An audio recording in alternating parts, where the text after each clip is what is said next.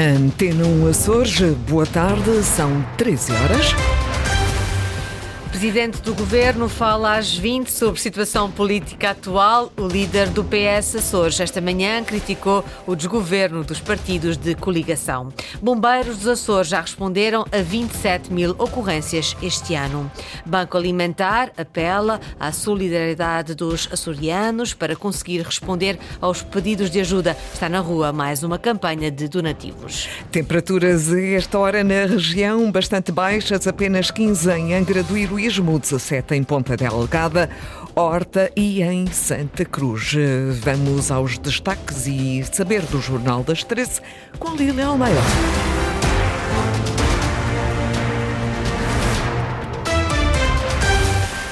Presidente do Governo faz esta noite uma comunicação sobre a situação política atual. Declaração de Jamanal Bolheiro, marcada para as 20 horas no Palácio da Conceição. Ontem, depois de ouvir todos os partidos com assento parlamentar na Assembleia da Regional e o deputado independente Carlos Furtado, o Presidente da República convocou o Conselho de Estado para o dia 11 de dezembro. É imperativo o Presidente da República ouvir os conselheiros antes da dissolução do Parlamento açoriano. A maioria dos partidos com assento parlamentar pediu ao Presidente da República a marcação de eleições antecipadas. Todos coincidem que o ato eleitoral deve decorrer em fevereiro, entre os dias 4 e 18, com exceção do Chega, que defende eleições legislativas nos Açores em simultâneo com as nacionais a 10 de março.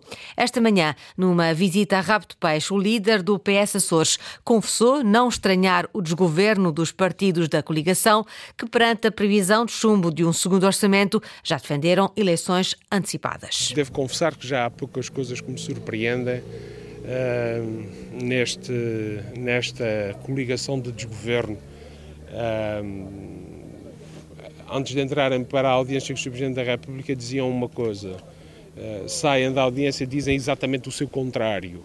Bom, mas isso terá que, que, que os questionar, porque não há dado nenhum que uh, existisse depois da audiência com o Presidente da República que não existisse antes. E isso era claramente notório que o Governo não está a ser capaz de corresponder àquilo que os Açores necessitam. o Governo e os partidos que o compõem alienou completamente aqueles que eram os apoios que tinha. Uh, e, portanto, acho que neste caso o melhor é devolver a palavra ao povo. Quer dizer que esta questão do segundo orçamento pode ser entendida como uma manobra de diversão? Isso terá que perguntar uh, a quem tanto finca pé fez nesta questão e que agora uh, parece estar numa competição para saber quem é que defende mais uh, a realização de eleições antecipadas. Vasco Cordeiro, líder do PS Açores, esta manhã em declarações aos jornalistas à margem de uma visita ao Porto de Rabo de Peixe, depois de ouvidos todos os partidos, marcou o Presidente da República, marcou reunião do Conselho de Estado para o dia 11 de dezembro. Críticas à indústria de laticínios e à distribuição, reivindicações aos governos regional e da República marcaram a sessão de abertura do nono concurso de outono da raça Holstein Friesian em São Miguel. O Presidente da Associação Agrícola diz que é tempo de proteger os produtores. O governo promete novidades para a próxima semana. Linda Luz. É em defesa dos produtores de leite que o presidente da Associação Agrícola dos Açores critica a indústria. Mas ganha sempre a distribuição, ganha sempre a indústria, perdem sempre os produtores. De onde é que estão as entidades oficiais com capacidade para eliminar este dumping?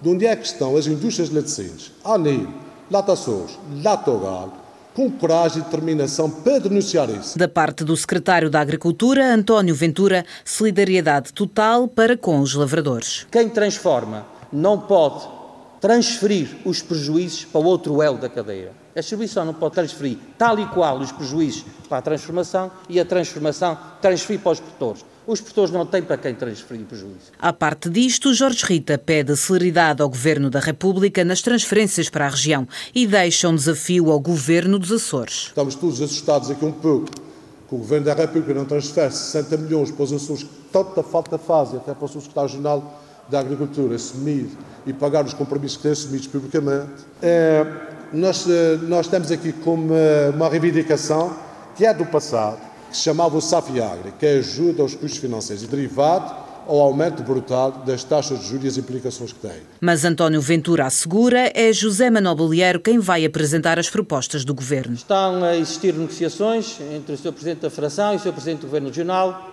para que se crie um novo nível de políticas públicas para dar resposta às dificuldades.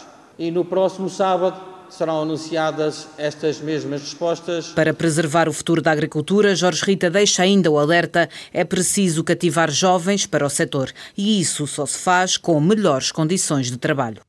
Casos de VIH estão a aumentar em jovens entre os 20 e os 30 anos. O alerta é da médica infecciologista do Hospital de Ponta Delgada, feito no Dia Mundial de Luta contra a SIDA. O estigma da doença é ainda grande. Há doentes de ilhas mais pequenas que, por vergonha, preferem ser acompanhados em São Miguel.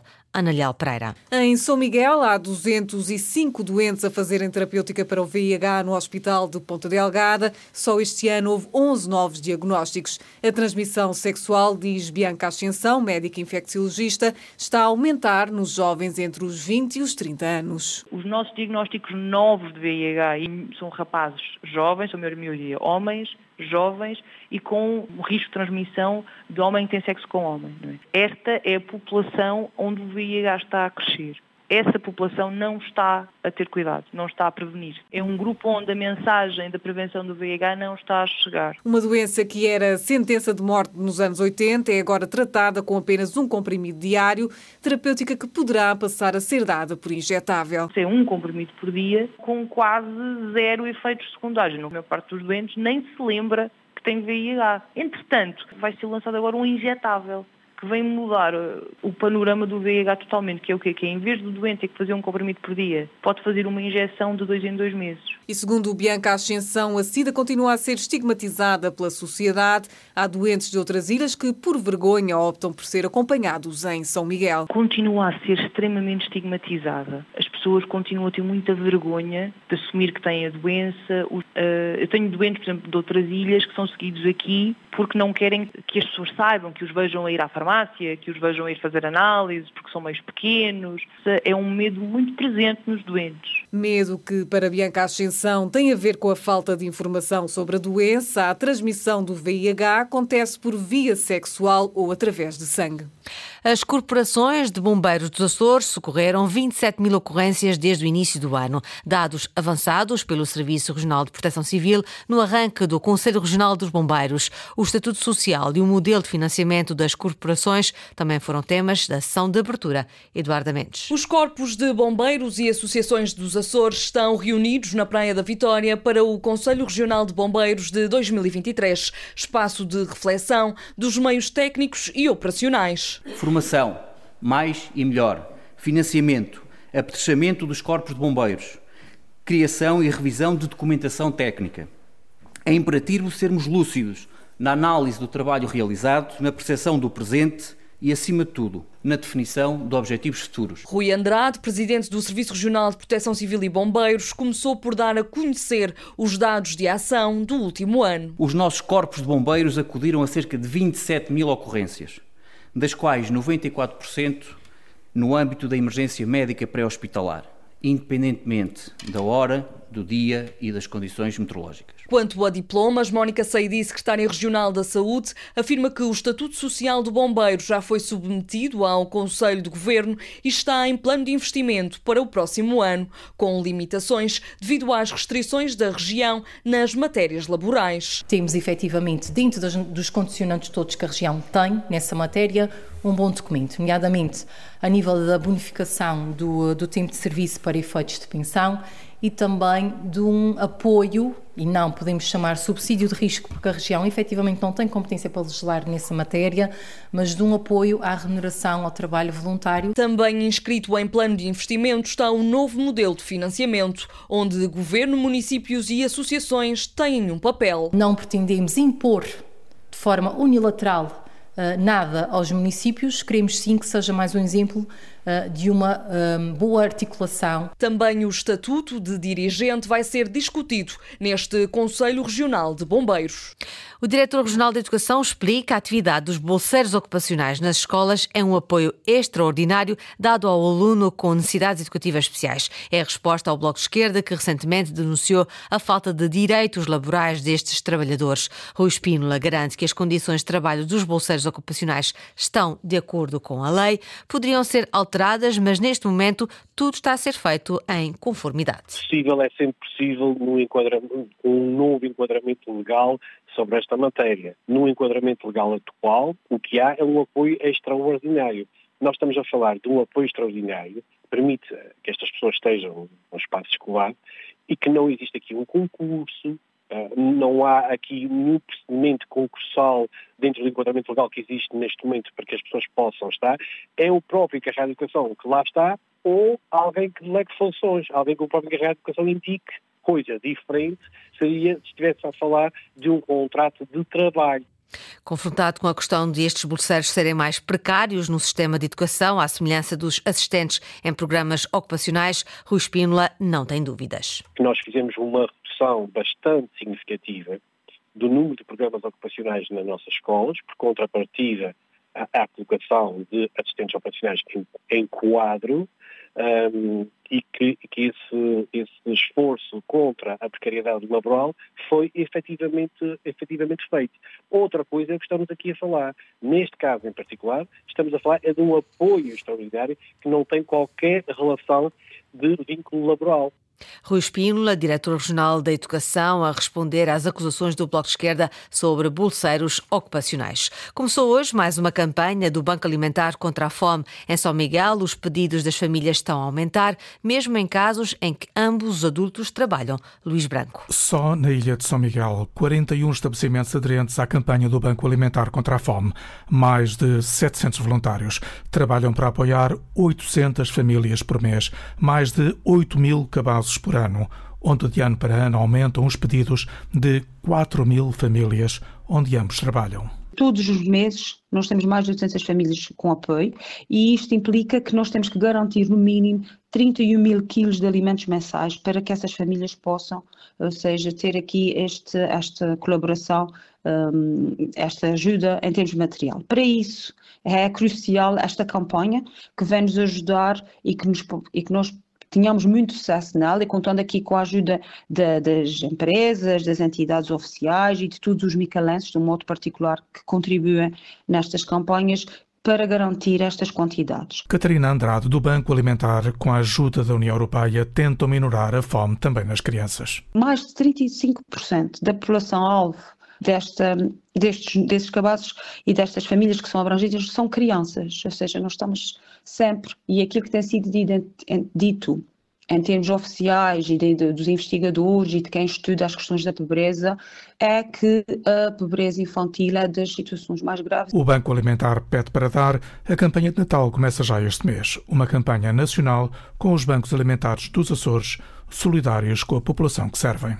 Na terceira, o Banco Alimentar contra a Fome apoiou este ano com alimentos 2.245 famílias, mais 150 do que no ano passado. Alice Ennes, responsável pelo Banco da Ilha Terceira, apela por isso à participação generosa dos cidadãos. São cerca de 57 eh, superfícies alocadas a esta, esta campanha, o, o que é muito significativo acima de tudo, pedimos às pessoas que nos dêem os alimentos que conseguirem, porque é, essencialmente esta campanha SANC é um momento de partilha e de sensibilizar a nossa comunidade para a carência alimentar que nós temos na ilha.